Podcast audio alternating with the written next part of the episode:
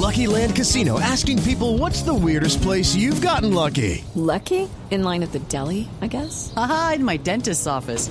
More than once, actually. Do I have to say? Yes, you do. In the car before my kids' PTA meeting. Really? Yes. Excuse me, what's the weirdest place you've gotten lucky? I never win and tell. Well, there you have it. You can get lucky anywhere playing at LuckyLandSlots.com. Play for free right now. Are you feeling lucky? No purchase necessary. Void where prohibited by law. 18 plus. Terms and conditions apply. See website for details.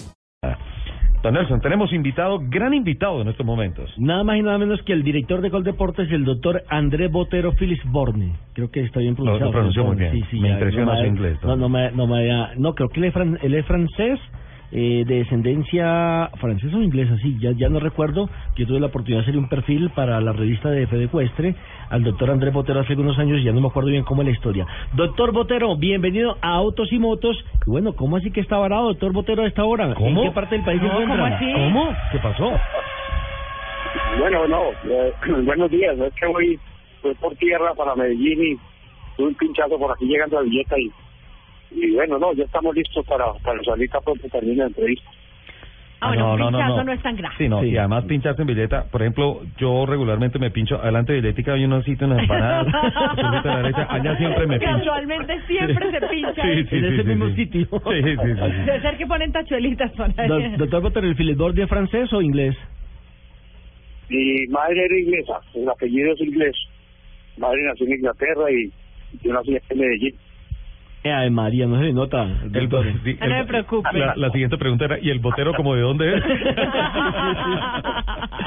Doctor Andrés, lo llamamos porque estamos en, en procura de conocer cuál es la verdad sobre la posibilidad de que Colombia sea a partir del 2016 eh, la sede o donde termine por lo menos el famoso Rally Dakar. ¿Cómo va el tema con la ASO y demás? Bueno, eso es un tema que llevo ya más de dos años eh, reuniéndome con los dueños de, con los eh, propietarios de ASO, que a la vez son los dueños del Tour de Francia, el Dakar y de la Vuelta a España. Y ha habido excelente receptividad en cuanto a que Colombia se vincule a, al, al Dakar. Inicialmente, después de haber aceptado las propuestas de ellos, queríamos que el Dakar arrancara en 2016 eh, de Colombia pero desafortunadamente nuestros vecinos Ecuador y Perú eh, no estaban interesados para este año, entonces estamos esperando a ver qué pasa con, con Ecuador y Perú. Yo sé que ya Ecuador y la ministra de Deportes en, en una reunión que tuvimos de Consejo de Ministros en la frontera, eh, los vimos muy interesados para el año 2017.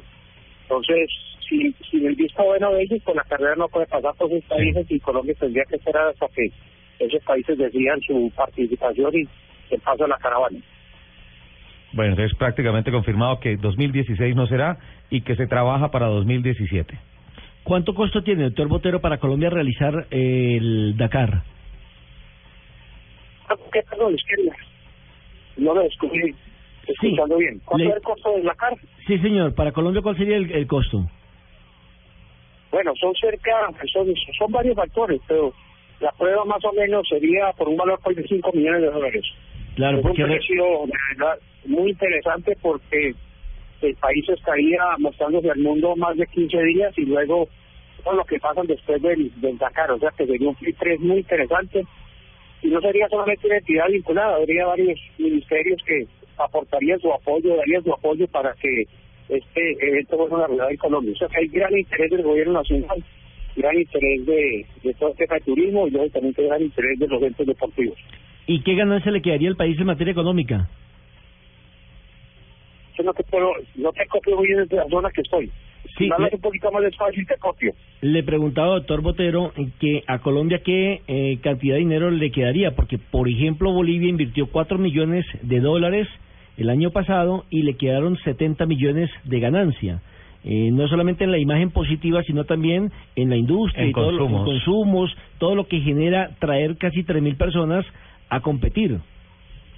Es correcto, es una gran caravana, son 3.000 personas que están trasladándose día a día a través del país.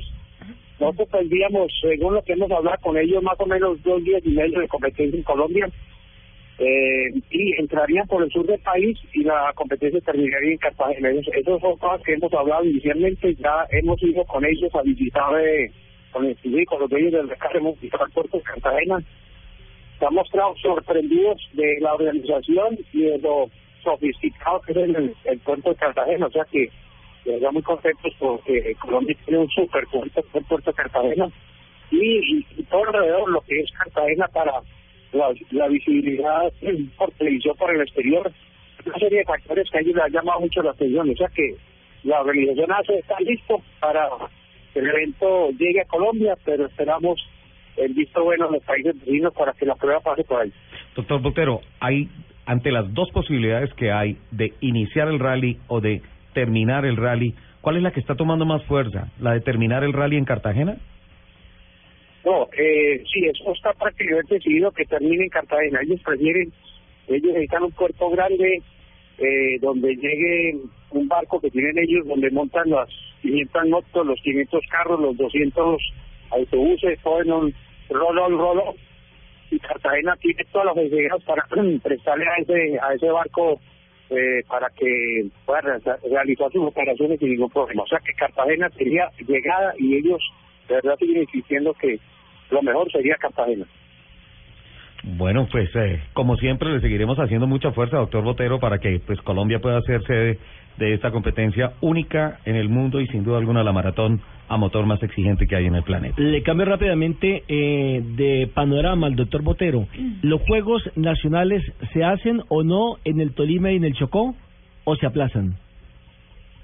Oh, ya la decisión se tomó, se tomó en presidencia de la República hace dos días una reunión de tres horas con todos los actores de Juegos Nacionales, con todos los alcaldes, los gobernadores, eh, la representante de los deportistas Marisa Calle, el Consejo Asesor de Deporte, la Procuraduría, Transparencia de la República, el presidente, el doctor eh, Humberto Martínez, que fue la persona que negoció el presidente para escuchar y mirar el avance de los Juegos. Después de, mirar todas las opciones, era totalmente imposible jugar los Juegos. Nosotros tenemos que pensar primero en nuestros deportistas, en su ciclo de preparación, eh, el año entrante son Juegos Olímpicos en Río y no podemos truncar todo ese proceso de preparación que hemos venido haciendo hace cuatro años y donde Colombia se ha convertido en una potencia deportiva. Entonces, primero hay que pensar en los deportistas y segundo que de verdad son muchos factores que, que eh, no permiten que los juegos se hagan en el entrante. Entonces ahora le hemos pedido a los a los gobernantes, alcaldes y gobernadores que de verdad se pongan las pilas que nos ayuden y que eh, los contratos de los que faltan y lo que se ha adjudicado que digamos los contratistas que trabajan tres veces más duro porque necesitamos que esos escenarios estén listos para noviembre este. Sí, señor, quedan siete meses para iniciar los juegos y la verdad es que Ibagué no ha cumplido. Yo soy de Ibagué y conozco bien el tema. Eh, Chocó tampoco ha cumplido. Lamentablemente, esto termina afectando a los deportistas y a Coldeportes. Doctor Botero, que pase una feliz eh, Navidad. Eh, digo, de lo estaba mandando ya. La, pinchada no está tan larga. Ya, el doctor Botero le, dijeron que nos volvemos a llamar hasta diciembre. No, no, como estamos hablando de que los juegos. Parece, parece parece que esta entrevista la van a pasar en noviembre. ah, no, a, a, decir verdad, como a mediados de diciembre. Doctor Botero, un abrazo y muchas gracias por su amabilidad, como siempre, con autos y motos. No, muchas gracias, un abrazo a todos y de verdad muchas gracias por el apoyo al deporte colombiano. 11 de la mañana, 21 minutos, el doctor Andrés Botero, director de Coldeportes, dándonos pues la, la, la noticia. La, sí, la noticia, la primicia de Navidad. Claro, es que como los Juegos Nacionales son en noviembre, ahí me está confundiendo, porque es que es, eh, la verdad, la verdad, eh, vergonzoso que nuestros dirigentes, bueno, dirigentes no, que nuestros alcaldes, nuestros gobernantes, hablo de los alcaldes y los gobernadores, no, tanto Chocó como Ibagué, tiempo, no lo hacen. Es que imagina que en Ibagué pasaron una licitación, ¿no? Para el velódromo, para el estadio y demás, y resulta que le tocaron echarla para atrás porque no tenía las especificaciones técnicas de qué era lo que iban a construir. No, no. O sea, pusieron una licitación para construir algo, no sabían qué. Corrupción, corrupción, corrupción.